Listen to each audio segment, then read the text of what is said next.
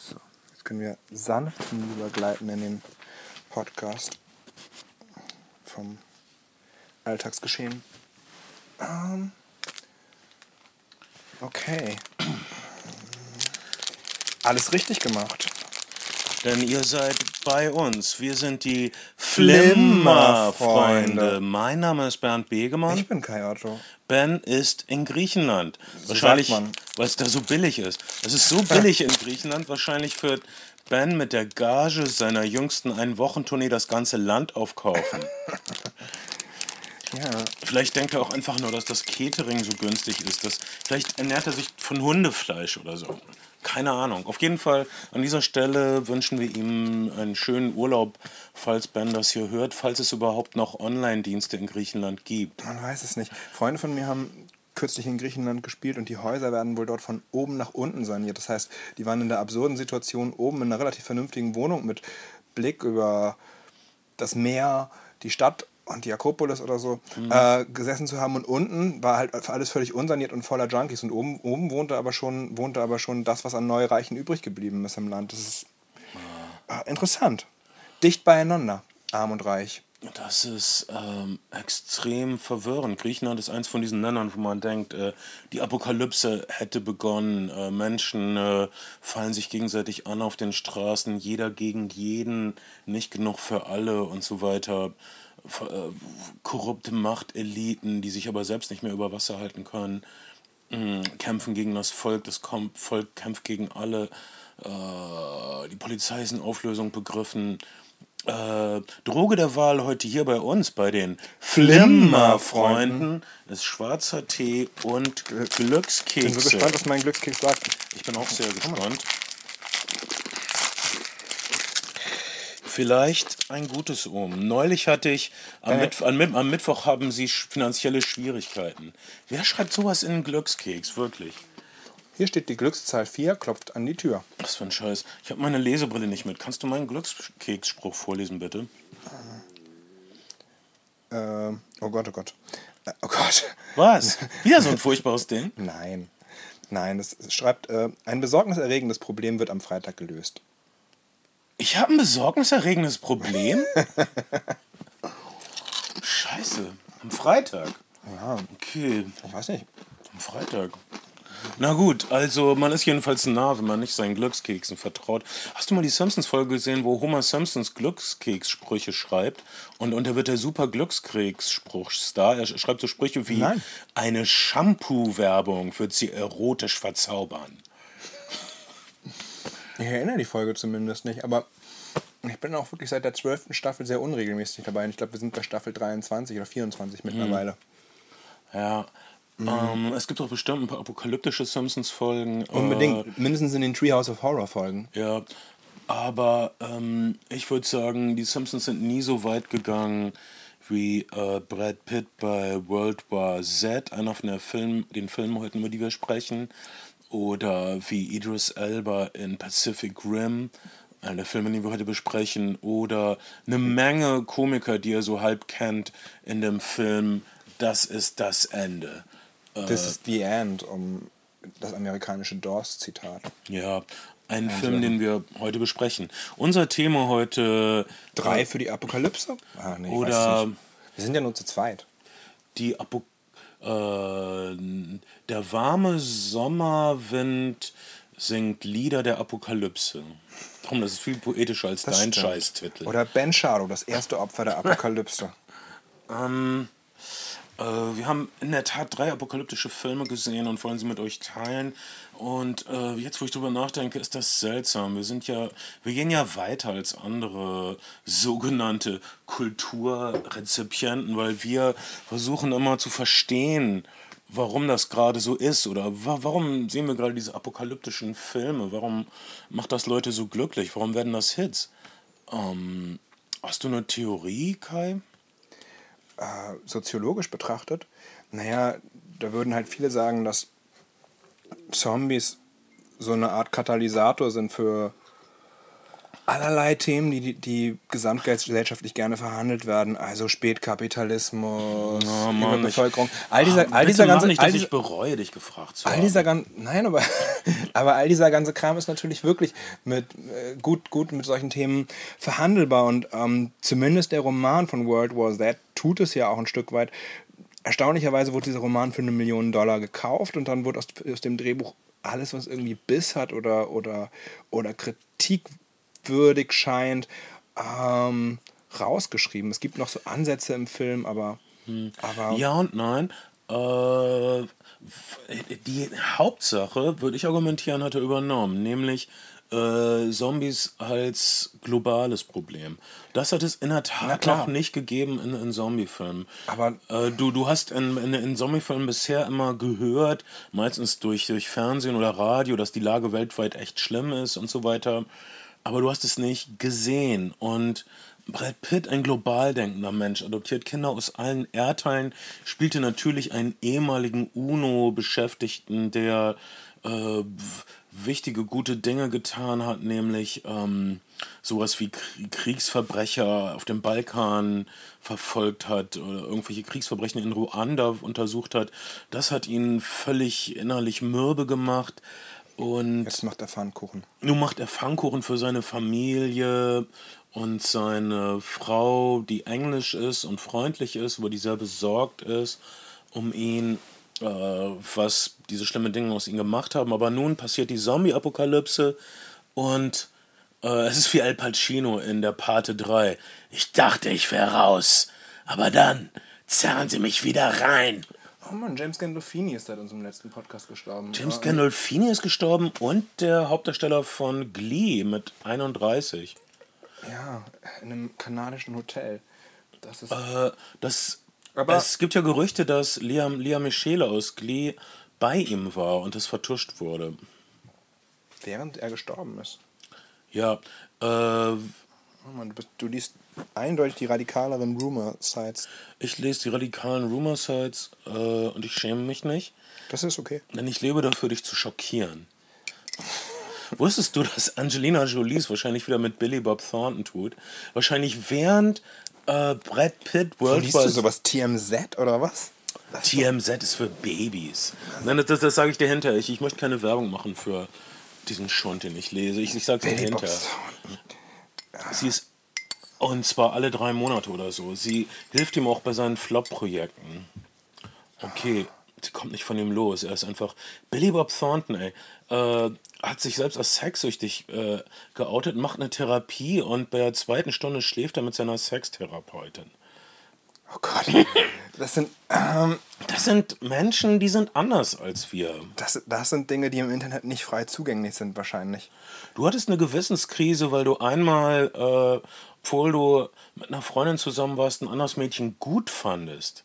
Aber du bist nicht wie Billy Bob Thornton, der mit seiner Sextherapeutin schläft, die ihn von einer Sexsucht heilen sollte. Das, ist, das sind ganz andere Gewichtsklassen. Jedenfalls, ähm, Brad, Brad Pitt ahnt davon nichts und dreht einen lustigen kleinen Film über die Zombie-Apokalypse, rettet seine Filmfamilie, ähm, wenn er seinen kleinen Wildfang Angelina schon nicht halten kann. Oh Gott, ich bin einfach, ich bin einfach kein seriöser ähm, äh, ist Filmjournalist mehr. Ich, ich bin einfach so, ich, ich, ich, sehe mal alles nur von, von der Hintertreppe. Ich sehe die Menschen hinter den Kunstwerken. Vielleicht zu sehr, Kai, tut mir leid. Ja, vielleicht bist du auch einfach zu sehr drin in dieser ganzen Celebrity-Sache. Ich, ich verstehe, dass einen das irgendwie absorbieren kann und dass einen das, dass das reinzieht, dass man da irgendwann down ist mit den ganzen Celebrities. Ähm, er, ist mit der, er ist mit der Ermittlerin aus der äh, amerikanischen Variante von The Killing liiert.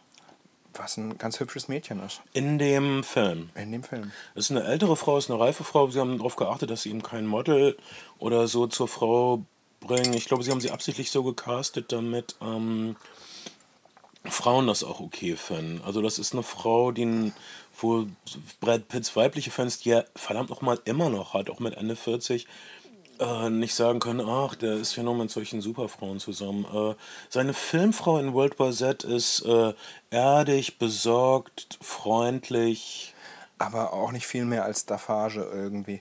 Es ist schon, Alle sind Staffage, es ist- wenn die es Zombie-Apokalypse passiert. Ja, aber es ist schon ein ausgeprägtes Brad Pitt-Vehikel, oder? Also alles andere Ja. sind sozusagen wirklich nur Nebenfiguren, die ihm, die ihm zuarbeiten. Und das war, glaube ich, auch die Idee. Das Studio oder Brad Pitt fand die Idee ganz sexy, dass es ein Franchise geben könnte, ein Blockbuster-Franchise, dessen Star er ist. Und die Studios sind momentan sehr bemüht darum, neue Franchises zu entdecken, die sie melken können über mehrere Jahre. Franchises sind die Geldbringer, sind die Erhalter der Studios momentan. Und wenn man, wenn man sich den Sommer anguckt, dann findet man halt lauter zweite, dritte, vierte, fünfte, sechste Teile, je nachdem, was man gucken will. Und äh, alle sind sehr bemüht, das nächste heiße Franchise am Start zu haben. Und äh, World War That war auf jeden Fall so, war die Idee von Paramount.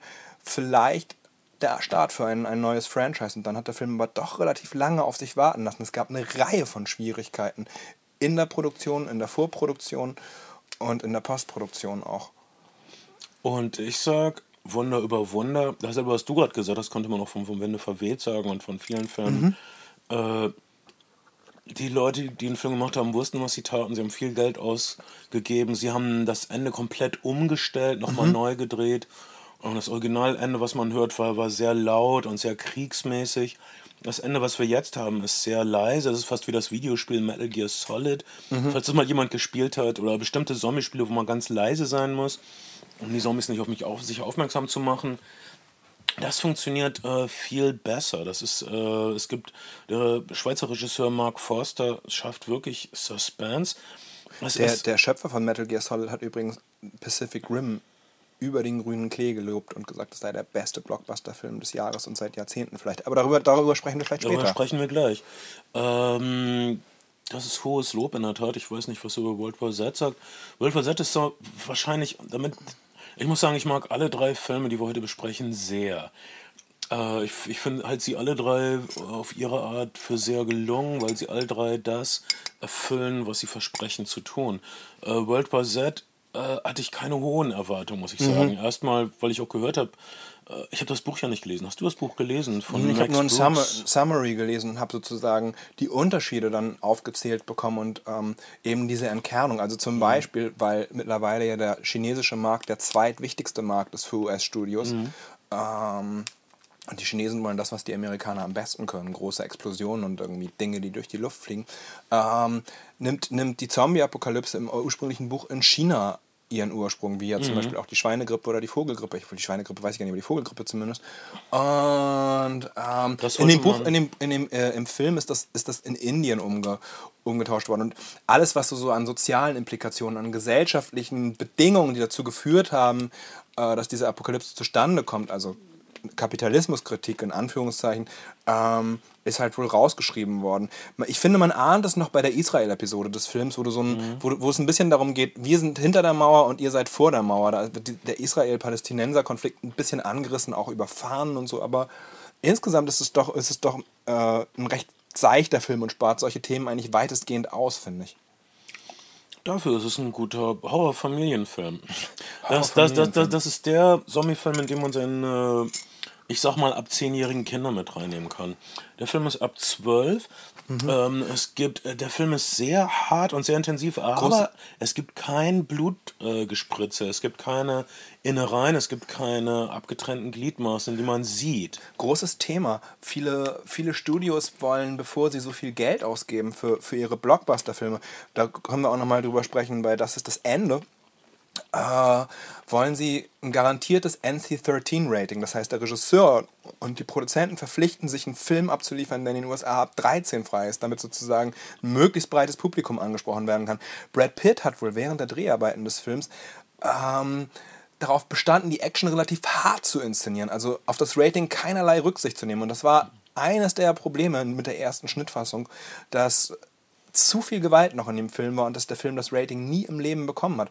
Ähm, das macht leider viele Blockbuster-Adaptionen zu etwas zahnlosen Vehikeln Ja. bisweilen.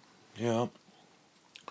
Ähm, ich finde, genau das habe ich erwartet von World War Z. Ich meine, wenn du so viele Zombie-Filme ab 18 gesehen hast wie ich, dann denkst du, oh, ein Zombie-Film ab 12, bitte. Ja. Und äh, naja, aber hier wird das Problem geschickt gelöst. Erstmal durch sehr kunstvolles Suspense aufbauen. Äh, auf Hitchcock, der weiße Hai-Art. Äh, du bist in einer großen Menschenmenge, irgendwas ist falsch, du weißt nicht genau was und so mhm. weiter. Äh, das ist sehr kunstvoll. Besonders die erste halbe Stunde ist sehr gut. Die, die hat mich wirklich ein bisschen an das äh, Remake von Dawn of the Dead entwickelt. Das Grauen, was in die Vorstadt mhm. einbricht und äh, in Irland gedreht. Oh, ironischerweise. Wow. Verrückt. Ähm, sah nicht so aus. Ja, aber es, auch das auch, auch ein Trend, den wir, das Los Angeles wird, was wir nachher sehen, äh, äh in, in, das, das Ende ist in Louisiana gedreht. Überall da, wo es Tax Benefits oder Tax Cuts gibt, äh, äh, reisen die Produktionsfirmen hin. Da sieht man mal. Ähm, Verzeihung, ich habe deinen, deinen Stream of Thought, deinen, deinen Gedanken. Macht ja nichts. Auf jeden Fall, die, die, die Massenszenen sind sehr gelungen, aber auch die kleinen menschlichen Szenen sind sehr gelungen, finde ich. Die, die Interaktion der Familie. Mhm. Es ist aus irgendeinem Grund, dass eine glaubwürdige Familie. Äh, Leute behalten sich nicht total bescheuert. Es passieren viele Sachen, die in anderen Zombiefilmen auch passieren sollten, äh, auf die nie einer kommt. Zum Beispiel, dass man sich einfache Rüstung baut aus Zeitschriften, dass man seine Armgelenke mit äh, Klebeband und Zeitschriften ein bisschen panzert, wenn mhm. man äh, sich in eine gefährliche Zombie-Situation begibt und so weiter. Der Film bleibt im besten Sinne des Wortes in Bewegung. Einfach dadurch, also ich finde, er hat wirklich eine sehr, sehr überschaubare Handlung. Ähm, aber der Film hetzt halt von Location zu Location. Brad Pitt läuft MacGuffin-mäßig sozusagen dem Ursprung oder der Heilung dieser Apokalypse hinterher. Erst auf eine Basis, äh, dann nach Israel, dann irgendwo nach Schottland, glaube ich. Ähm, das eigentliche Ende, hast du erzählt schon, es ist in Russland, ne, es ist sozusagen Schlacht um Moskau, ein wirklich äh, großes CGI-Feuerwerk gewesen, ist wieder weggeschnitten worden von dem Film, weil es irgendwie nicht funktioniert hat für die Filmemacher. Sie haben dann tatsächlich nochmal knapp ein Drittel des Films komplett neu gedreht, obwohl der Film schon stark über Budget war. Es gibt eine schöne, schöne Anekdote, dass sie in Israel gedreht haben und abgereist sind und ein Produktionsassistent hat so beim Abreisen noch eine Schublade aufgemacht und hat da so Rechnungen für Kostüme gefunden. Also sie haben, das Israel-Set war auf irgendeiner Insel, ich glaube Malta. Und äh, da waren auf einmal Rechnungen über 10 Millionen Dollar, die niemand so auf der Reihe hat. Und auf einmal war das, da, weil sie einfach Kostüme aus Israel und extra Catering für die Komparsen eingeflogen haben. Und auf einmal war der Film 10 Millionen Dollar über Budget. Also alle haben gesagt, es wird ein riesen, riesengroßes Desaster und der Film spielt nie sein Geld wieder ein. Und dann haben sie sich doch noch dazu überwunden, nochmal Geld reinzustrecken nach dem ersten Cut. Und das war wagemutig und klug und äh, richtig, würde ich sagen. Und äh, da braucht man eine Menge Eier, um so ein Ding durchzuziehen. Und äh, vor allen Dingen, das hat Moritz Bleibtreu vor allen Dingen noch eine Rolle verschafft in dem Film. Und Moritz Bleibtreu dürfte, äh, darf einen angepissten Laborassistenten spielen. Und wenn wir, wenn ihr jemals einen Film mit Moritz Bleibtreu gesehen habt, und natürlich habt ihr das, wisst ihr, dass Moritz Bleibtreu extrem gut angepisst gucken kann. Das ist, das ist sein Ding. Angepisst gucken. Das ist, wie macht er das? Also, ich bin oft angepisst, aber ich sehe nicht so angepisst aus. Ich sehe wie immer so aus, als würde ich eine Volksmusiksendung moderieren. Ich bin einfach wie ein, natürlich wie ein kleiner Teddybär. Ja, kleiner Teddybär ist jetzt ein bisschen hart, aber ja, eigentlich ja. Was ist falsch an kleinen Teddybären? Ähm, wusstest du, dass ich neulich ein Lied gegoogelt habe äh, von Markus, an das ich mich erinnern konnte? Gib geistig viel Spaß, Markus, aus den 80er Jahren. Weil ich will das immer singen, wenn meine Freundin ein bisschen sauer auf mich ist, dann fällt mir immer dieses Lied ein von Markus aus den 80ern, das so okay. geht. Bin ich nicht dein kleiner Bär? Magst du mich denn gar nicht mehr? Ich ah. bin doch dein kleiner Bär und so weiter. Und das ist ein Lied, äh, was nicht auf Spotify ist und was es nicht auf YouTube gibt. Und ich bin wirklich fast verrückt geworden. Wieso postet das niemand?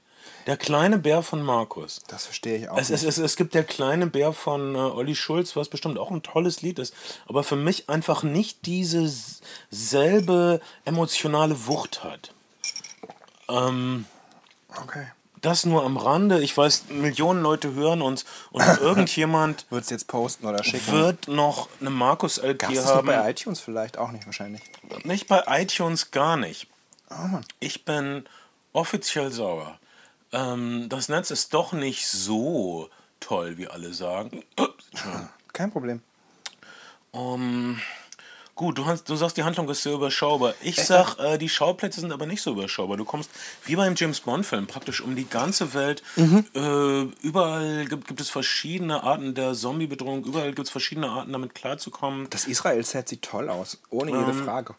Äh, Das Tolle ist, dass das, ähm, du hast Sachen, die so äh, im, im Dunkeln heimlich stattfinden. Oh, sie dürfen uns nicht hören. Mhm. Und dann gibt es riesige Sachen, die im hellen Tageslicht Du hast, stattfinden. ein, bisschen, ein bisschen hatte ich das Gefühl, du, du wirst sozusagen durch so, das ist so ein Videospiel und du wirst durch so mehrere Missionen geschickt. So zwischen den Levels bekommst du ein kurzes Briefing, was Sache ist, und dann, dann musst du. Was natürlich auch ein bisschen daran liegt, dass wir wirklich relativ durchgängig bei der Figur Brad Pitt sind. Also ähm, wir, sind, wir sind sozusagen. Wir, unser Kenntnisstand ist meistens der, der der Figur Brad Pitt. Das musst du aber auch haben. Du musst jemanden haben, der dich äh, durch diese Welt führt. Genau wie bei Avatar hast du diesen äh, Durchschnittstypen im Rollstuhl, dem das alles erklärt wird. Das, ich finde, das muss sein beim großen äh, äh, Film, der im weitesten Sinne fantastisch ist. Wir, wir haben es beide 3D gesehen, ne? Und ähm, Ja. der Film hat ja nochmal 40 Wochen zusätzlich in, in der Post äh, verbracht, um Post konvertiert zu werden auf 3D. Und es gibt so zwei, drei Einstellungen, Shots, in denen der 3D-Effekt ganz gut kommt, aber ansonsten, Ansonsten hat man, man hat, ich glaube, es ist wirklich immer noch so ein, so ein Ding von Studios, einfach mehr Kohle zu machen, weil 3D einfach viel Ja, Geld kostet und Leute, es gibt immer Leute, die gehen rein und äh, wenn der Film okay ist, dann ist, dann ist denen das 3D vielleicht auch ein bisschen wurscht. Und, aber es bringt die Einspielergebnisse echt oft wieder in den grünen Bereich. Sicher. Äh, also wenn ihr ähm, äh, irgendwie, also wenn ihr jetzt nicht gerade einen Film habt, der in 3D gedreht wird, also Avatar oder Hugo von Martin Scorsese, seht das in 3D, es ist auf 3D aufgenommen, macht das mal. Aber äh, World War Z äh, läuft bestimmt hervorragend auf 2D. Unbedingt. Das, das 3D war okay. Ähm, Mhm. ähm, für mich hätte es nicht sein müssen. Äh, das, das ist eine kleine Serviceinformation am Rande von uns. Ja. Ähm, Spar, es ist aber, spart die 5 Euro. ja, es war auch kein Grund, sich jetzt irgendwie tierisch aufzuregen, aber es muss Auf keinen sein. Fall. Aber, aber es ist Geld, was man, es ist Geld, was man sparen kann. Und, äh, und die funktionieren halt wirklich auch ganz hervorragend in 2D. Die Filme, wenn ich sage die Filme, dann rede ich auch fast schon von Pacific Rim.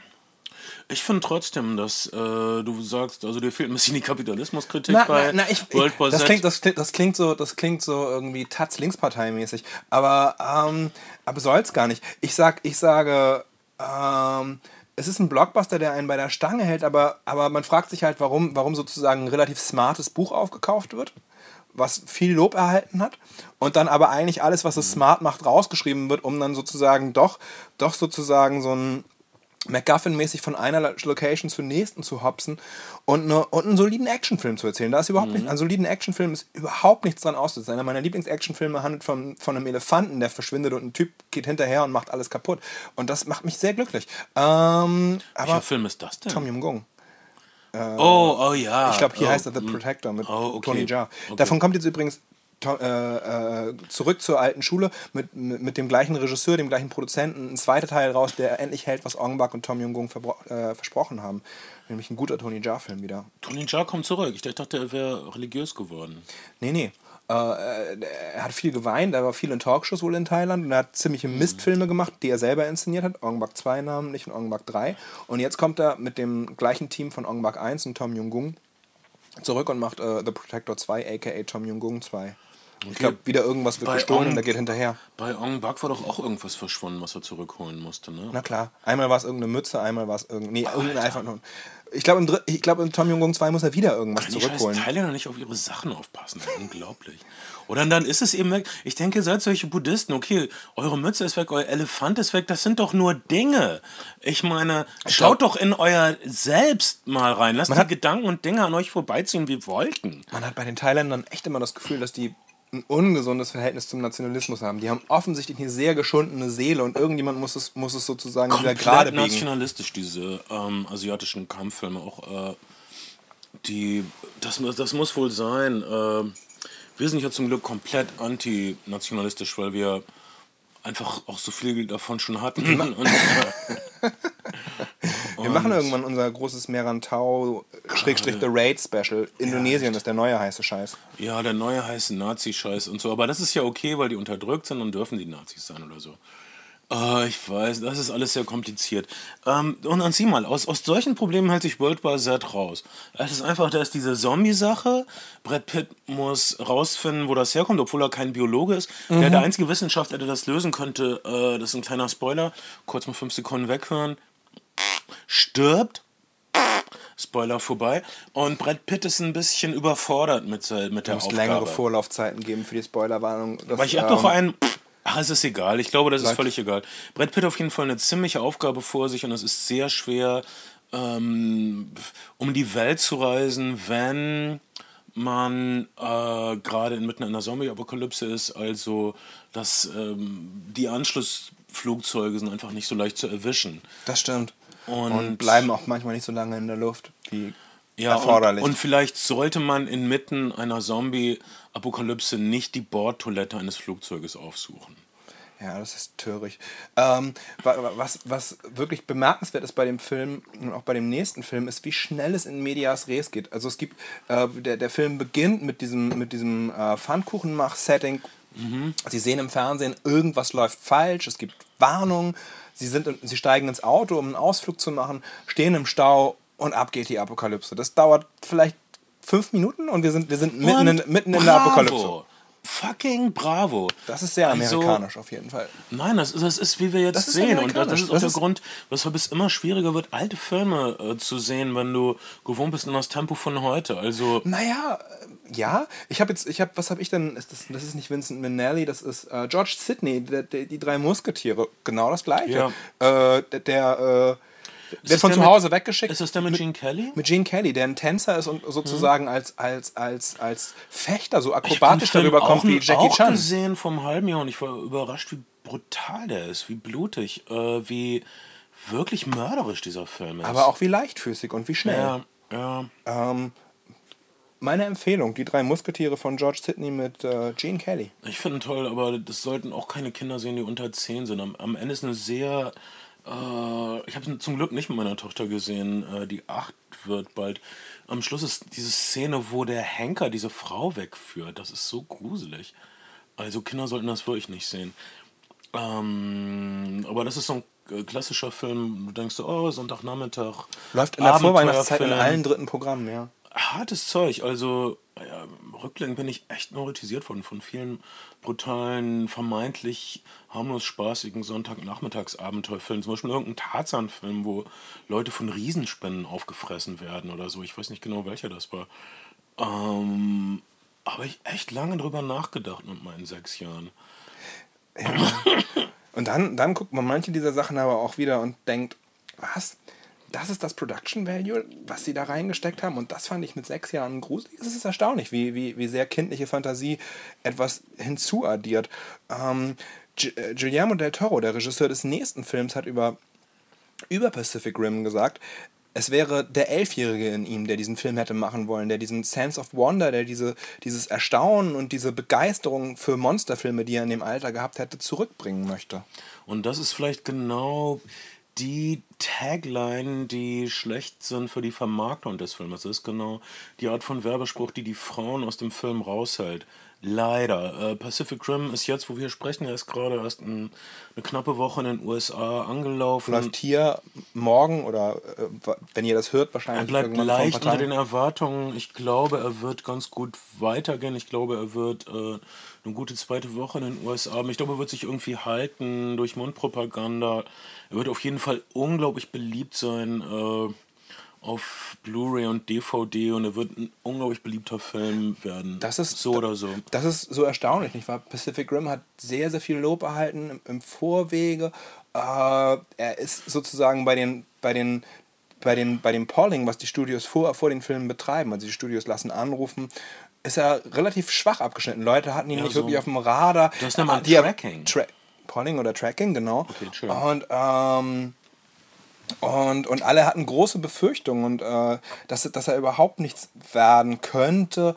Äh, übrigens, Google hat jetzt Google hat jetzt mal wieder, und momentan stellen sie es umsonst zur Verfügung, hat gesagt, wir machen jetzt Google Analytics. Wir haben bei 96% der Filme in den letzten Jahren, konnten wir voraussagen, richtig wie das Startwochenende wird. Weil wir sehen, was Leute googeln und worauf sie zugreifen. Und die Leute, die du nicht erreichst, weil sie eigentlich keinen Festnetzanschluss mehr haben beim Tracking und Tracking werden, also die Leute, die Mobiltelefone haben oder sonst irgendwie kommunizieren über Facebook, diese ganzen Sachen kriegst du halt im Tracking schlecht erfasst. Das heißt, die Leute, die ins Kino sollen, die jungen Leute, ähm, kriegst, kriegst du im Tracking Nur zunehmend. online. Und ähm, Google kann das wohl mittlerweile sehr präzise voraussagen, wie das Interesse liegt, wo man, wo man sozusagen Klicks generieren kann und wo die Leute hingehen mit ihren, mit ihren Trends und mit ihren, mit ihren Suchen. Ähm, Akkurater wohl als, als ein millionenschweres Tracking, was die Studios betreiben. Interessant. Äh, wie auch immer. Ähm, Pacific Rim ist da, nachdem er wirklich so lange erwartet wurde von den äh, Internet-Geeks und ist so fantastisch und ich habe ihn so genossen. Äh, äh, ich habe ihn neulich in 3D gesehen. Ist, ist Pacific Rim 3D aufgenommen worden? Nee, oder? ist auch postkonvertiert. Guillermo del Toro, auch da, hat gesagt, äh, für, um 3D-Effekte zu spüren, müssten Dinge relativ klein sein und in der Räumlichkeit verortbar sein. Und er möchte aber, dass seine Kaijus, Kaiju ist das japanische äh, Monstergenre und seine Mecha, das ist das, äh, das ist, äh, das ist Das riesige Roboter. Genre aus Japan, genau, dass die so bildschirmfüllend groß sind, dass 3D eigentlich keinen Sinn macht. Dann hat man sich aber doch entschlossen, oder er sich entschlossen, eine Postkonvertierung in der, in der, in der ähm, zu machen. Ich schätze auch nicht zuletzt aus monetären Gründen, weil du wirklich mit einem 3D-Film immer zusätzliche Gewinne einsahnst für die Leute, die dann doch nicht drauf verzichten wollen und es nicht besser wissen. Auch wenn es zunehmend 3D fand ich jetzt auch in diesem Film fand ich okay. ja, Wenn man 2D sehen kann, würde ich den 2D sehen. Genau. Ich glaube auch, also es schadet der Sache nicht, aber es ist nicht so, dass man denkt, ähm, man, man bräuchte es. Äh, Man kann da gut drauf verzichten. Okay, bei Pacific Rim geht es darum, dass äh, eine Erdspalte tut sich auf im Pazifik, riesige Monster kommen raus und bedrohen die Städte. Es ist unglaublich schwierig, sie mit konventionellen Waffen zu bekämpfen, Flugzeugen, Kriegsschiffe, was weiß ich. Also baut man riesige Roboter, natürlich, die diese Monster mh, hauen. Genau.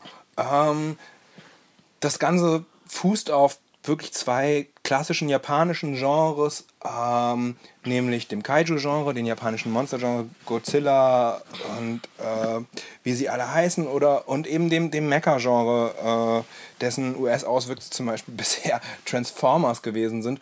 Und ähm, ist aber ein komplett Origina Original-Franchise. Das heißt, äh, man hat kein äh, japanisches, keine japanische Vorlage genommen und, und, und ein existierendes Franchise genommen, sondern hat tatsächlich ein komplett äh, frisches Franchise gebaut und, und das so gab es das eigentlich noch nicht. Also Neon Genesis Evangelion hat so ein paar Ideen, glaube ich, davon. Battle Angel Angelita, das kann man alles sagen, aber es ist eigentlich eine Idee, dass das Autoren äh, Travis Beecham Der so ein achtseitiges Treatment geschrieben hat. und vorher. Leute meinten, oh toll, äh, mach doch. Und äh, Guillermo del Toro ähm, hat, äh, hat der Hobbit nicht gefilmt gekriegt und der hat die Lovecraft, den Lovecraft-Roman Mountains of Madness nicht verfilmt gekriegt und dachte, Auch übrigens, äh, den, äh, da aus der Produktion ist er ausgestiegen, auch weil das Studio ihm äh, das, das PG-13-Rating auf, aufnötigen wollte. Also er wollte sozusagen, er wollte auch, er äh, wollte einen 100 Millionen Film ab 18 drehen. Genau, Das wird heutzutage nicht mehr gemacht. Das wird praktisch alles,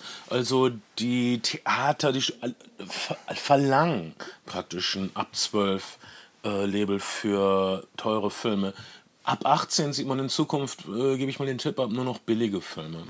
Äh, also Außenseiterfilme wie, wie Cabin in the Woods oder so, ähm, die man äh, billig produzieren kann. Äh, jedenfalls, ähm, ich weiß auch nicht. Wer, wer irgendjemals einen Godzilla-Film geliebt hat, wer irgendjemals äh, ein Anime geliebt hat mit riesigen Robotern, äh, wird natürlich Pacific Rim sowieso gucken. Da, ähm, da tragen wir Eulen nach Athen. Allerdings glaube ich, dass dieser Film auch ähm, fantastisch ist für Leute, die solche Filme nicht sehen. Äh, sprich Frauen, die sonst nur rumänische Arthouse-Filme sehen, wo alle weinen und es ist dann mal alles ganz schlimm oder so.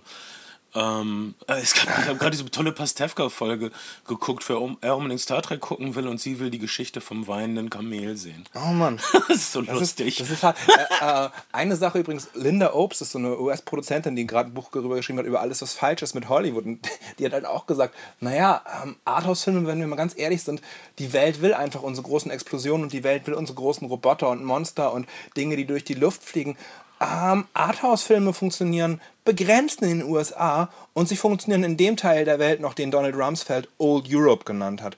Sonst, für die anderen Märkte, ist Arthouse oder irgendwas sozusagen abseits des Blockbusters relativ uninteressant. Und der zweitwichtigste Markt ist mittlerweile für die USA, das muss man ganz deutlich sagen, China. China was man auch bei Pacific Rim im Übrigen sieht, der eine Episode nach Hongkong verlagert hat, ähm, weil du dann ein breites Release kriegst in China und und dort, dort Geld machen kann. Und China, China ist. Ich würde so argumentieren, Autosfilme funktionieren hervorragend im Fernsehen. Und ich finde das völlig in Ordnung. Also, wenn du intensive Gespräche von äh, Schauspielern, die sehr intensiv Emotionen abrufen haben willst, dann musst du nicht musst du das nicht unbedingt im Kino sehen. Ich finde das hervorragend dafür, im Fernsehen. Dafür würde natürlich auch viel, äh, würde natürlich auch sozusagen der, der Wechsel vieler Autoren von, von, von vermeintlichen Arthouse-Filmen ins Fernsehen und zu den Qualitätsserien sprechen, was ja eine Art und Weise von intelligenter Unterhaltung ist, die man im Kino dann doch bisweilen vermisst hat. Obwohl mittlerweile sagt man ja auch äh, äh, Argo und, und Lincoln, der übrigens auch fast eine HBO-Serie geworden wäre. Selbst mhm. Spielberg hatte ein echtes Problem, den Film zu produzieren, haben sozusagen das erwachsene Kino wieder ein Stück weit zurückgebracht und diese magische 100 Millionen Dollar ähm, Grenze passiert. Äh, Kann man so sehen, aber ich, also für mich war Argo auch ein Popcorn-Film. Äh, Entschuldigung. Äh, ja, aber ein etwas, also ja, es ist auf jeden Fall ein Popcorn-Film ein Stück weit, aber, aber nicht komplett blöd. Und Lincoln war ein bisschen wie, ein, wie eine Fernseh... Ich, ich, Lincoln hat es gut getan, glaube ich, eine HBO-Serie zu werden. Ich, ich habe hier meine West Wing-Box rumliegen und oh, Lincoln war ein bisschen so wie The West Wing 1864, ne?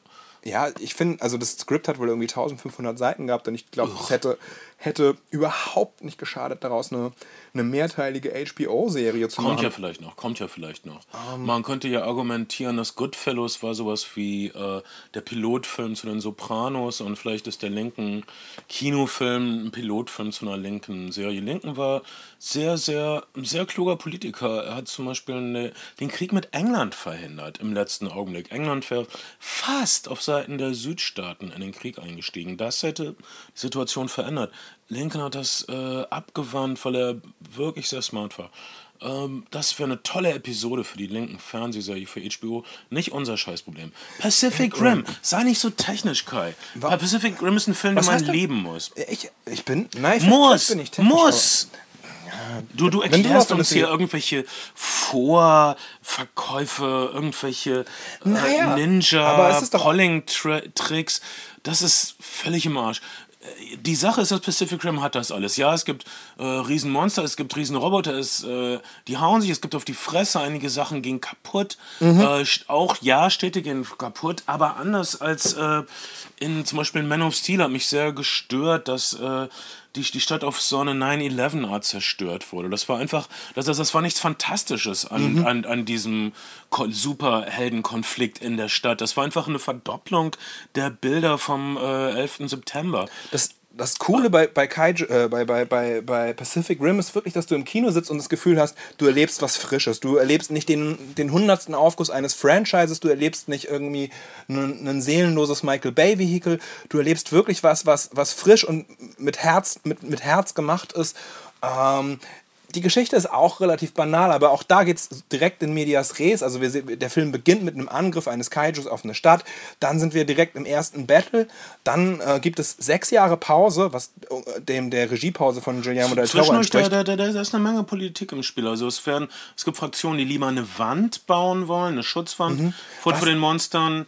Äh, und unser Held hat äh, jemanden verloren und ist traumatisiert und baut mit an dieser Wand. Und, ist, ähm, und, und, du hast ein bisschen, Guillermo del Toros Lieblingszeitraum liegt, glaube ich, irgendwo zwischen 1939 und 1945. Also Devil's Backbone, ähm, fuck, wie heißt der Spanien-Film, für den er die Oscars bekommen Pans hat? Labyrinth. Pans Labyrinth, natürlich. Oder auch Hellboy ja auch 2. Er hat ja auch einiges und, aus, äh, und er hat ein bisschen Zweite Weltkrieg-Feeling genau, bei den, das, das äh, ist, das ist auch bei Fall der verzweifelten Situation des Ganzen. Die Sache ist, genau. dass äh, ich habe ein Interview gelesen, er hat gesagt, er hätte aus Star Wars gelernt, im ersten Star Wars-Film, dass man mitten äh, in der Mitte anfangen sollte. Nicht am Anfang anfangen, wenn der erst, das erste Monster kommt, oh, da blubbert was im Wasser und dann dauert es eine Stunde, bis äh, alles etabliert ist.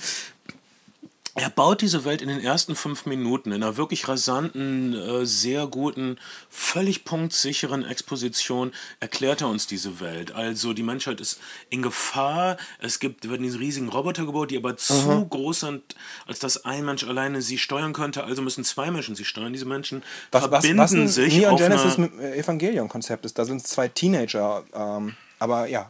diese Menschen ver verbinden sich neurologisch, keine Ahnung, wie die Das wird halt nicht so tief, tief erklärt. Es wird erklärt, aber Wichtig ist hier, dass äh, Der Drift wird das, es genannt. das Psychologische, also dass man zwei Menschen finden muss, die extrem verbunden sind, die das, äh, die solche Roboter steuern können, also Väter und Söhne, Geschwister, äh, Ehepaare. und dass Menschen einander vertrauen müssen, um, um sozusagen die Welt zu retten. Vertrauen ist Und das Fall. ist das Thema äh, von Pacific Rim und das ist ähm, auch, weshalb es ein Wohlfühlfilm ist, weil es geht darum, dass die ganze Menschheit sich zusammentut. Nicht Amerika kommt mit seinen dicken Bomben, sondern das hier ist ein verzweifelter Kampf. Es, es wird auch nicht. Äh, es, es, es, es wird ja auch Hongkong beschützt und äh, äh, aus Na klar. Australien beschützt. Und da würde ich wieder mit den, mit den chinesischen, äh, mit, den, mit den Chinesen kommen und, den, und der Kinoauswertung. Hast du übrigens mitbekommen, dass Django Unchained in China in die Kinos gekommen ist? Tarantino hat den Film extra umgeschnitten und dann hat während der Film zehn Minuten lief in allen Kinos ein Zensor gesagt, ne. Und dann ging das Licht wieder an in den Kinos und die Leute mussten nach Hause gehen. Fuck, haben sie wenigstens ihr Geld wieder gekriegt? Also, also äh, die Weinsteins glaube ich nicht. Ähm, aber Was gibt's denn da zu zensieren? Was, was für Probleme könnte die äh, chinesische Regierung damit haben, dass äh, die Sklaverei in einem schlechten Licht dargestellt wird? ähm, Ich weiß es nicht, aber ähm, China ein schwieriger Markt. Aber gut, Hongkong wird beschützt. Äh, einer einer der, der, der, der Roboter ist tatsächlich irgendwie russisch und einem T5 nachempfunden mit so einem Atomreaktor drin. Die, die Chinesen sind natürlich ganz viele und deshalb sind es nicht zu zweit, sondern zu dritt in ihrem Roboter und der hat auch drei Arme statt zwei. Allerdings muss man sagen, auch ein kleiner Spoiler, der russische und der chinesische Roboter werden ziemlich äh, äh, ohne große Federlesens ausgeschaltet. Ähm, und es bleibt dann doch alles hängen beim äh, amerikanischen Roboter und beim australischen Roboter, wenn ich das richtig verstehe. Ähm, naja, also dann doch wieder die Vietnamkriegsallianz. Was die wenigsten Leute sich klar machen, ist, dass die gesamte australische Armee im Vietnam im Krieg war. Und äh, ach, das ist ein anderes Thema. Es gab aber auch die Franzosen haben mitgekämpft, noch beim wiss- Vietnamkrieg in Die den waren, ja, die waren ja 60ern. quasi vorher da kolonial am Start, Und sie vor den blieben da. Sie Amerikanern. blieben da. Sie haben mitgekämpft, sie haben die. Äh, ach, das führt jetzt zu weit. Ähm, jedenfalls ist das dann doch äh, nicht so ganz weltweit, sondern es ist wirklich hier.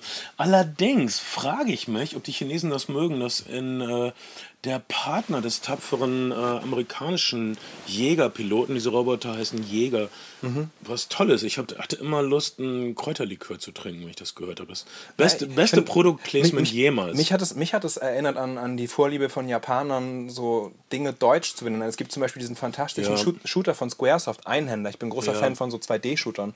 Der, Ja. der Einhänder ist quasi 3D auf der Playstation. Ja, die lieben das, die Japaner. Und ach, alle lieben das. Ich meine, David Bowie und Brian Fay von Roxy Music mochten auch diesen Nazi-Uniform-Style und haben sich teilweise so angezogen. Und, aber das ist ein anderer Punkt. In Äh, Thailand ist das auch sehr populär. Moped-Helme haben oft äh, Hakenkreuze Hakenkreuze. drauf. Und es gibt jetzt, es gibt in Thailand jetzt eine, eine äh, Kentucky Fried Chicken-Variante, bei der Hitler quasi äh, serviert. Mann, die muss man jetzt echt, die, die muss man echt mal beiseite nehmen und ja, ich weiß auch nicht. Jedenfalls äh, ist das ein schönes Problem, das wir jetzt gerade nicht haben. Und ich hoffe, die chinesische Kinobevölkerung hat dann kein Problem damit, dass ihre Stadt Hongkong gerettet wird von einer japanischen Roboterpilotin. Das ist vielleicht, die übrigens denselben Haarschnitt hat, die wie die Japanerin aus ähm, Scott Pilgrim gegen den Rest der Welt, nämlich ähm, so eine schulterlange schwarze Haare mit blauen Reflexen an den Seiten. Ähm, ist das, Das spricht der Friseur in dir. ja, Du aber würdest echt einen guten Damencoiffeur abgeben, jetzt wo ich drüber nachdenke. danke, äh, danke. Ich weiß nicht. Ich habe in einem Interview gelesen, dass er, er hat nicht an Scott Pilgrim gedacht, sondern hat das äh, so gemacht, weil das ist ein Mädchen, das auch traumatisiert wurde in ihrer Kindheit und diesen, dieser blaue Schatten sollte bleiben. Ah, um okay. ihren Kopf. Ich, ich, Das sollte ähm, ihre Traurigkeit. Ich finde, ähm, die, die äh, Kindheitsepisode, wie er, wie er sozusagen äh, in ihrem Kopf ist, der, der, der, äh, Jesus, äh, Sons of Anarchy Hauptdarsteller, Ja, Charlie Hammond, ähm, ähm, ist wirklich ein, ein Guillermo del Toro-Moment, was, äh, was magisch ist und was, was, was eine Düsterkeit und was eine, was eine Tiefe zeigt, die man bei anderen Blockbustern bis- bisweilen vermisst. Es gibt ja relativ wenig Backstory für den, für den Hauptcharakter und der Film ist relativ äh, schnell und zügig erzählt. Es wird nicht langweilig. Die, die, Action sieht toller aus als alles, was man sonst dieses Jahr im Kino zu sehen bekommt, glaube ich. Aber das ist so ein Moment, wo man, wo man halt denkt, das hätte an anderen Stellen auch ganz gut getan. Es gibt. Ähm, Es gibt viel Herz und äh, diese Szene, die du beschreibst, ist äh, wirklich wunderschön. Eine der gelungensten Sequenzen des Filmes äh, kommt eben aus diesem äh, Konzept des, des Driftens. Zwei Menschen müssen sich vernetzen, müssen sich einander ausliefern. All ihre Gefühle, Gedanken, äh, innersten Ängste werden äh, dem jeweils anderen Partner offenbart. Und bei dieser Gelegenheit erfährt der Held äh, die von der Kindheitstraumatisierung äh, der Heldin, die sehr, sehr schlechte Erfahrungen gemacht hat mit diesen Monstern und die selbst eine Pilotin eines Jägerroboters werden möchte, um äh, letztendlich um dieses, dieses Trauma zu überwinden.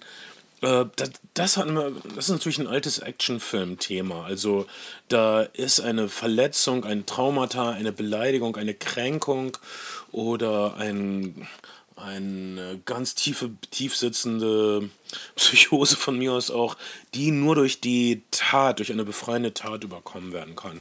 Das ist wirklich eine Motivation von hunderten von Western und äh, fast genauso vielen Actionfilmbeständen. ke- ähm, Schätze tut mir leid, dass ich jetzt das, das Rap esse. Ja, Den Rap. ähm, unser Leute, Kai Rap. ist äh, vegetarisch und der isst gerade ein vegetarisches Wrap. Mhm. Ist das da wirklich Käse? Das sieht aus wie Huhn. Das ist irgendeine Pasta, aber es ist nicht gut. Eine Pasta. Aber es macht unangenehme Geräusche bestimmt. Leute beschweren sich jetzt schon. Ich höre es. Ähm, Hunger. kennst, du übrigens, kennst du übrigens den, den nordkoreanischen Kaiju-Film? Pulgasari. Der, der von diesem entführten Regisseur gedreht Total wurde. abgefahrene Geschichte. Also ähm, Kim Jong-il, Eine der härtesten Geschichten. Film, Er liebt Filme. Film, Filmliebhaber. Ähm, Entführt Filmschaffende. Genau. 1978, äh, Chin Chang-ok heißt der Regisseur, glaube ich, Wow. äh, ist mit einer prominenten koreanischen Schauspielerin ver verheiratet. Die reist nach Hongkong, verschwindet dort unter mysteriösen Umständen. Er reist also hin, um zu gucken, wo seine Frau geblieben ist und hat nichts, äh, hat mir nichts, dir nichts, einen Sack über dem Kopf und findet sich auf einem Frachter nach Nordkorea wieder. In Nordkorea wird er ähm, relativ gut erstmal behandelt, weil er ist ja, äh, ähm, Kim, Kim Jong-il hat erkannt, er liebt Kino, er würde gerne große Filme machen, aber die, den äh, nordkoreanischen Crews fehlen die technischen Skills. Ähm, wird also gut behandelt für, für Nordkorea-Verhältnisse, kriegt ein relativ komfortables Apartment, bis er versucht zu fliehen. Äh, daraufhin geht es halt erstmal ins Straflager, wo er fünf Jahre lang Mehl und Gras fressen muss. Äh, mehr als manche andere Nordkoreaner vielleicht zu essen haben. Und nach, nach fünf Jahren sagt Kim Jong-il sowas wie, Dreh mal einen Film. äh, tut mir leid und macht eine große, hey, du bist zurück aus dem Straflager-Party äh, Party für ihn, der, auf der er seine Frau wiederfinden darf und sagt, jetzt drehst du einen Film. Äh, Und er dreht also diesen, äh, dreht insgesamt sechs Filme und unter anderem 1985 eben Pulgasari, der von, von der Toho-Crew, also die, dieser japanischen Monsterfilm-Crew, mit ausgestattet worden. Die haben vorher sich versichern lassen, dass sie zurückreisen dürfen nach Japan und haben dann mitgeholfen bei diesem Projekt, was so eine, naja, äh, der Kaiju hilft halt gegen den Großgrundbesitzer, aber nachdem die Leute frei sind, nimmt er ihnen halt alles weg, wie der Kapi also so eine Ka- Kapitalismus-Analogie. Ähm, dann 1988 ist äh, der Regisseur auf einem Filmfestival in Wien und beschließt zu fliehen. Wird dabei im Auto durch Wien auf dem Weg zur amerikanischen Botschaft, also Autoverfolgungsjagd durch die Wien- Wiener Stadt von koreanischen Agenten verfolgt. Wirklich eine, eine Geschichte für einen Film an sich. Irre. Pulgasari heißt der Film und ist ziemlicher Trash ansonsten. Ja, aber was für ein furchtbares Schicksal. Du bist ein guter Regisseur und äh, verlierst zehn Jahre deines Lebens an dieses Arschloch. Und ähm, grauenhaft. wirst öffentlich dazu angehalten, damit, du, damit dir nichts passiert, zu behaupten, du wirst freiwillig emigriert. Ja, das ist das Letzte. Ja. Ähm, ja, das ist äh, einer der bizarren äh, Anekdoten aus der Welt des Filmes, die an bizarren Anekdoten weiß Gott nicht arm ist. guck mal, ich kann mich echt gut ausdrücken, Kai. Also, ich gebe dir Klasse und so. Du, du gibst mir vielleicht die jugendliche Energie, aber ich gebe dir Klasse. Das kannst du nicht, also, das kannst du mir nicht absprechen. Auf keinen Fall. Und, und ähm, insbesondere, wenn ich hier so äh, essen Du, sitze. du isst und haust die nordkoreanischen Superanekdoten raus. Äh, äh, schnell, ich habe das Gefühl. wir, wir, wir kommen vom Thema. Pacific Rim ist Immer. auf jeden Nein, du kommst vom Thema ab. Fall. Ja, aber äh, man darf sich doch auch mal verlieren. Nein! Doch, das ist, das ist genau, das sind genau die Punkte, an denen wir bisweilen tiefer und weiter gehen als andere Leute, die halt nur kurz die Presseinfo gelesen haben. Ähm, gut, wir haben Pacific Rim gesehen und ich möchte ihn nochmal sehen. Äh, für mich ist das der perfekte Monsterfilm und ich finde nur, dass das Problem ist die Vermarktung. Niemand hat rausgestellt, was für eine schöne Männer-Frauen-Geschichte das ist. Also unser Ich war mit einer Frau drin und wir fanden es beide super. der traumatisierte Jäger-Roboter-Pilot äh, braucht einen neuen Partner und äh, das wird dann langsam diese Japanerin, die ähm, und ihre Partnerschaft ist nicht äh, unproblematisch. Das ist die Geschichte der Annäherung dieser beiden. Das ist eine Geschichte ihrer Zusammenarbeit. Und nebenbei gibt es wirklich tolle Monster und wirklich tolle Roboter. Und es gibt den Schwertknopf. Drück auf den Schwertknopf.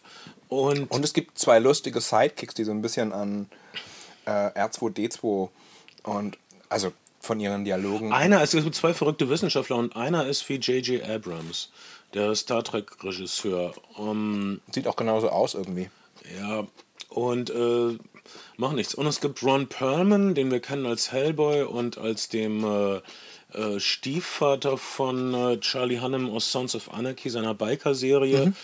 Ron Perlman ist ein Schwarzmarkthändler und ist auch wirklich ähm, Gut. ein Genuss zu sehen. Ähm, was noch? Was kann man euch überzeugen, den Film zu sehen? Ich, ich war ein bisschen misstrauisch, weil mich hat ein bisschen zuerst gestört, dass die ganzen äh, Konflikte, die ganzen Schlachten finden größtenteils äh, nachts statt, was ich immer schlecht finde. Aber es ist nicht zu dunkel. Das Äh, stimmt. Das ist äh, wirklich Man schön. hat auch einen einigermaßen Überblick in der Action. Ich finde, ich finde, es ist angenehm frisch. Ich finde, viel zu oft kommen Leute aus so Blockbuster-Actionfilmen raus und sagen sowas wie, ja, der war dann aber doch ganz gut. Das heißt, die Erwartung von vieler Leute, wenn sie in solche Blockbuster-Actionfilme gehen, ist so runtergefahren, weil einfach viel Schrott in die Kinos geschubst wird und Leute sich das trotzdem angucken. Und Pacific Rim ist, naja, es ist wirklich kein tiefer Film und die Score geht mir manchmal gewaltig auf die Nerven. Das ist von dem Game of es Thrones Komponisten. Ist von Game of Thrones Komponisten.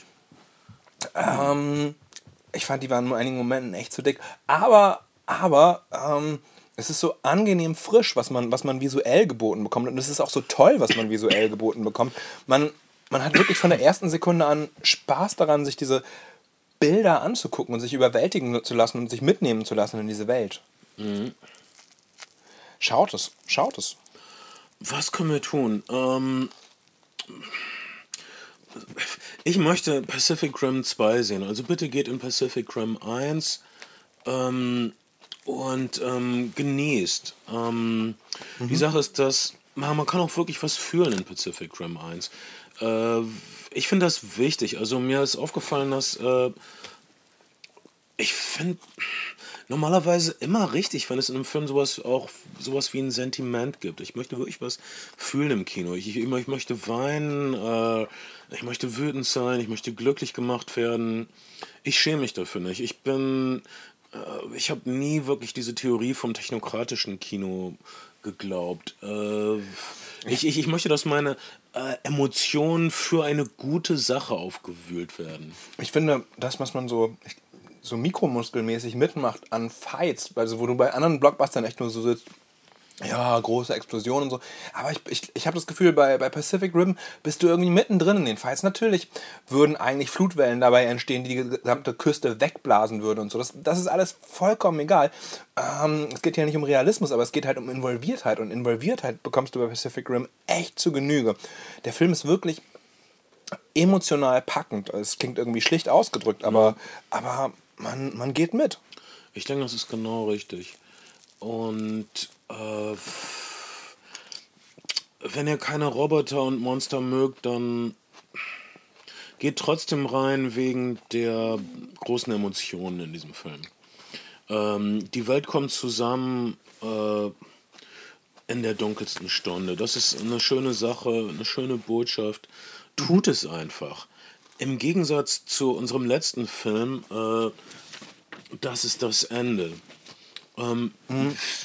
Hier ist nicht die ganze Welt der Schauplatz, sondern äh, das Haus des Hollywood-Schauspielers James Franco. Genau.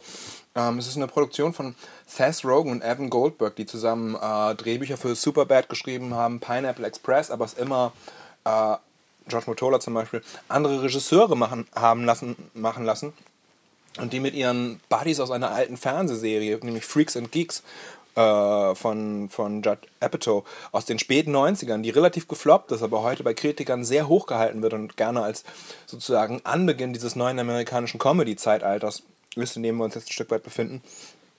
Äh, also die kommen zusammen in, zu, einer, zu einer Party in einem, in einem Haus von, äh, von Franco und auch zur Party kommt die Apokalypse. Ja, und zwar sehr. Und zwar mit ähm, Höllenfeuer, mit dämonischer Besessenheit, mit echten Dämonen, ähm, mit riesigen Löchern in der Erde ähm, und mit einem Himmel, der sich auftut. Und äh, eine Menge menschliche Beziehungen gehen zu Bruch. Mhm. Ob dieser ultimativen Bedrohung. Das übrigens auch, weil wir über das, über das, über das äh, PG-13-Rating gesprochen haben. Mhm. Fast Rogan hat auch mit Evan Goldberg zusammen unter anderem äh, das Green Hornet, äh, den Green Hornet-Film produziert, äh, den, den, bei dem Michel Gondry dann Regie, geführt hat.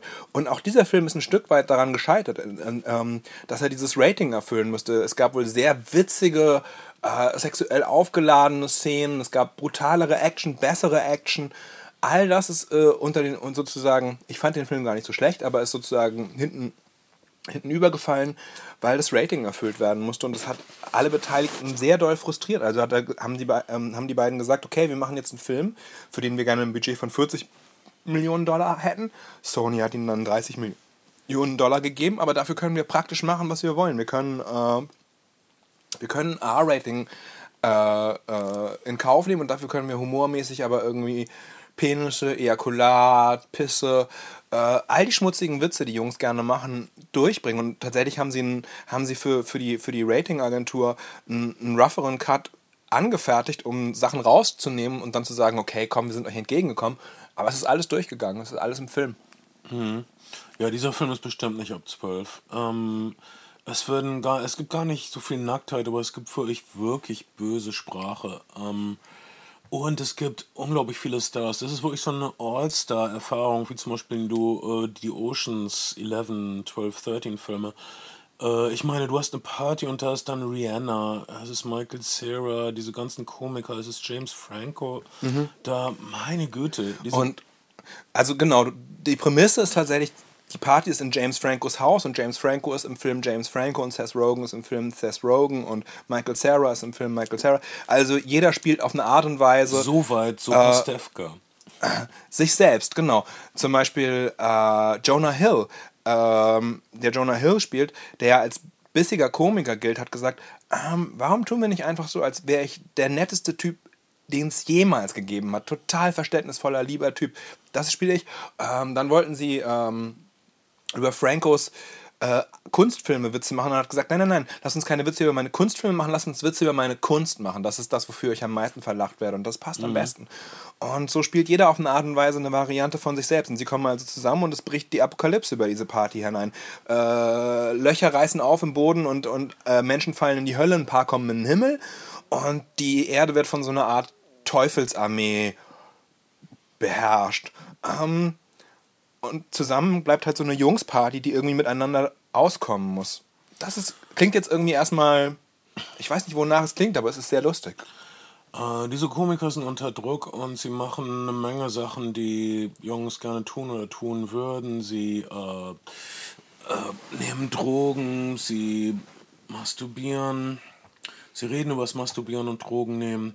Dann kommt Hermine aus den Harry Potter Filmen und sie äh, reden darüber, dass äh, man jetzt aber nicht zu äh, bedrohlich und dass da nicht so ein Vergewaltigungsvibe aufkommt, weil sie die einzige Frau im Haus ist und Hermine kriegt das mit und ist dann erst recht besorgt und äh, all diese Situationen werden sehr komisch, aber gleichzeitig sehr bedrohlich äh, ausgespielt. Ja, man, man, man, man spürt schon so eine echte Bedrohung, man spürt eine echte Panik, aber dann auf der anderen Seite nehmen sich alle immer wieder mal Zeit, um einen durchzuziehen oder so.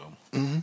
Das ist, ich finde auch, das ist so ein Film, den man so noch nicht so richtig gesehen hat und eine ganz gelungene Fusion. Also die, ähm, die gruseligen Szenen haben ein wirkliches Spannungsmoment. Du fieberst ein bisschen mit mit den Leuten und hoffst, dass ihnen nichts passiert. Es gibt ähm, echte Schocks. Genau, es gibt ganz gute, ganz gute Action und ganz gute Effekte auch für 30 Millionen Dollar. Nicht nur für 30 Millionen Dollar, für jedes Budget. Und, und es gibt eine, gibt eine Menge, eine Menge Jungshumor. Ähm, der Film hat sich so ein bisschen, hat sich so ein bisschen als, wie in Amerika sagt man, Dark Horse des amerikanischen Kinosommers gemausert. Also ähm, gab nicht große Erwartungen, er ist nicht riesengroß rausgerollt worden, aber er hat sehr gute Kritiken bekommen und funktioniert beim Publikum ganz gut und hat sein Geld schon mehr als zurückgemacht. Die Frage ist, ob er hier funktionieren wird, weil die Komiker, glaube ich, nicht so präsent sind, wie, wie sie es in Amerika sind und weil vieles natürlich wirklich auf Worthumor ähm, basiert. Und wir haben den Film gerade in der Originalfassung gesehen. Ja und es schaudert, einem, es schaudert einem schon ein bisschen davor, wenn man sich die deutsche Synchronisation ja, ausmalen wird. Atze, Atze Schröder, Jonah Hill synchronisiert oder so. Alter, darauf habe ich wirklich keinen Bock. Wir müssen sehen, was passiert. Äh, weiß nicht, wenn. Oh Himmel, was wäre das schlimmste Boys-Casting, wenn äh, vielleicht wenn Bushido irgendwas spricht oder so. Na, darf doch, glaube ich, aktuell nicht mehr. Nee, ich, ich verfolge das nicht so. Ähm, auf jeden Fall irgendein Berliner Hip-Hopper, wenn der irgendwas synchronisiert, dann, dann guckt den Film nicht, wartet bis die Blu-ray rauskommt oder guckt ihn im Original in irgendeinem kleinen Spezialkino. Ja. Aber wenn, wenn ein Berliner Hip-Hopper irgendwas synchronisiert, nicht gucken. Das ist, das ist eine Faustregel. äh, genauso, wenn, wenn in irgendeinem deutschsprachigen Popsong das Wort die Ewigkeit drin vorkommt, dann ist es ein Scheißlied. Das sind universelle Faustregeln, die ihr hier lernt bei den Flimmerfreunden. Wir freuen uns, wenn wir helfen können. Ich fand ja, dass der Humor in dem Film nicht so jungsmäßig war. Du hattest eine Bekannte dabei, äh, ich hatte meine Freundin dabei. Unsere Begleiterinnen haben sehr gelacht. Ja, das kann man nicht anders meine sagen. Freundin meinte, der Film wäre super. Sie hätte ja, lange nicht mal so eine lustige Komödie im Kino gesehen. Sarah, meine Begleitung, meinte auch, sie hätte sich bombig amüsiert. Ähm, und da, ich glaube, es waren viele Mädchen auch im Kino. Es waren auch echt, ja. also es war eine Presseverführung, muss man dazu sagen. Viele, viele Pressetypen haben es offensichtlich ausgenutzt, dass man eine Begleitung plus eins mitbringen durfte ja. und haben, haben sich getraut, ein attraktives Mädchen anzusprechen Guck aus ihrer mal, Umgebung. Ich kann umsonst ins Kino.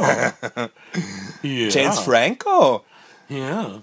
Klingeling. Und ähm, eine Menge attraktiver Frauen im Kino, die viel gelacht haben. Das klingt das sexistisch, wenn ich sage, eine Menge attraktiver Frauen im Kino. Das soll nee. nicht. Ich, ich, sexistisch wäre, wenn du sagen würdest, äh, sie haben gelacht, obwohl Frauen das ja nicht verstehen. Das wäre sexistisch gewesen. Das hätte ich nie behauptet und auch nie und gedacht. Und das stimmt ja auch oft nicht. Und Männer lachen auch oft, obwohl sie es nicht verstehen. Ja, ähm, der Humor ein, ein, Einfach, wenn man so mitgerissen wird von der guten Stimmung. es gab durchaus, man hat, ich habe schon das Gefühl gehabt, dass über den Film verteilt äh, unterschiedliche Leute an unterschiedlichen Stellen gelacht haben. Es gab so ein paar Stellen, wo das ganze Kino gelacht hat, aber sonst gab's, hat sich sozusagen, offensichtlich hat der Film verschiedene Zuschauerschichten mit verschiedenen Dingen bedient. Ja. Ähm, vielleicht ist es auch das Englisch, was nicht alle verstanden haben, ich weiß es nicht. Ich, ich habe vielleicht so 80, 90 Prozent verstanden. Manchmal habe ich Sachen äh, nicht mitgekriegt, weil ich noch gelacht habe und dann kommt schon der nächste Gag.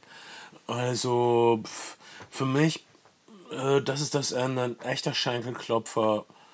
Ähm, irgendwie sehen und vielleicht irgendwie eine Originalversion mit Untertiteln oder so, wenn das geht. Absolute Empfehlung.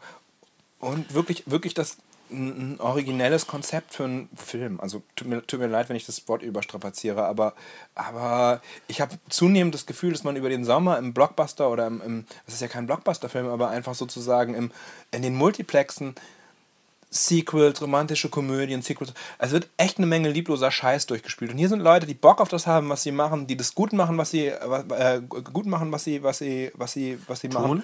Ähm, und so viele, so viele so viele Verben zur Auswahl und trotzdem bleibe ich bei zweien. Ähm, Ja. und das ist, das, das gibt einem auch ein gutes Gefühl als Zuschauer, dass hier nicht lieblose Scheiße produziert wird, sondern dass hier ein, ein feiner Film produziert worden Man ist. könnte zusammenfassend sagen, mit der Apokalypse, äh, durch die Apokalypse geht es im Kino aufwärts. ähm, mir, mir gefallen, mir haben all die drei Filme, die wir heute besprochen haben, sehr gut gefallen und äh, scheiße, ich gehe gerne ins Kino und ich gehe gerne ins Kino mit dir, Kai, und hinterher rede ich gern drüber. Das und, ist, und das ist fantastisch. Heute Mittag haben wir übrigens beide die Vor äh, Pressevorführung von Die Schlümpfe 2 verpasst, aber Oh, naja, meine Tochter will das natürlich unbedingt sehen. Wirklich? Ähm, naja, ja, sie hat die Schlümpfe 1 gesehen und fand das gut. Alter, die Schlümpfe 2, die haben dann so ein Konzept, dass es so böse Schlümpfe gibt. Okay. Die so Rabaukenschlümpfe. oh Mann. Und das nervt so, die wollen nur neue Arten von Puppen verkaufen. Und Natürlich ist das eine riesen Merchandise-Maschine. Nichts, okay, das, das klingt jetzt so, als wäre ich so ein verbitterter 68er oder so. Das ähm, meine ich nicht so. Na, ich meine es genauso wie die verbitterten 68er. Ich bin Ich hab- ich gar hab- nicht viel besser als die. Ich habe ein Interview mit, mit einem äh, oder einen kurzen Artikel über den Typen gelesen, der sein Apartment für die Schlümpfe 1 in Australien zur Verfügung gestellt hat, weil der Ausblick am ehesten nach New York ausgesehen hätte. Unglaublich. Auch da ging es wieder Textcuts. Dann allerdings hat die Produktion festgestellt, dass das Dach des Gebäudes keine komplette Filmcrew tragen könnte, versicherungstechnisch, und hat dann doch beschlossen, das, Apa äh, das Apartment sozusagen äh, ein paar tausend Kilometer komplett nochmal doppelt so groß nachzubauen. Well, that's it. Fuck, und hat er da Geld für gekriegt Klar. trotzdem? Na klar, du Da kriegst bin immer ich viel, echt froh für den kriegst, Typen. Du kriegst echt immer viel Geld, wenn du, wenn du, ähm, wenn du deine Wohnung und deine Häuser für, für Filmdrehs zur Verfügung stellst. Manche sagen aber, das ist es nicht wert. Also insbesondere äh, diese Davidswachen-Serie aus, aus Hamburg hat einen Mhm. extrem schlechten Ruf, was Wohnungen anbelangt. Wie heißt denn die Serie noch? Großstadtrevier. Großstadtrevier. In der 20. Also eine, Se- eine Frechheit in der 20. Staffel. Man, man fragt sich, naja, reden wir nicht über deutsche Serien und warum, warum alles, alles schlecht ist? Und alles ist ja auch gar nicht schlecht. Können wir an anderer Stelle drüber reden. Ja, es war ja nicht alles ganz schlecht. Okay. Ähm, ja, äh, ich hoffe, wir sehen euch da irgendwo draußen im Filmland. Es gibt nichts Schöneres, als sich mit Freunden zu treffen und zu versenken in den Wunderwerken der Leinwand. Mein Name ist Bernd Begemann. Ich bin Kai Otto. Wir sind zwei Drittel der Flimmerfreunde. Wir vermissen Ben Shadow. Wir vermissen euch. Bis zum nächsten Mal. Ciao.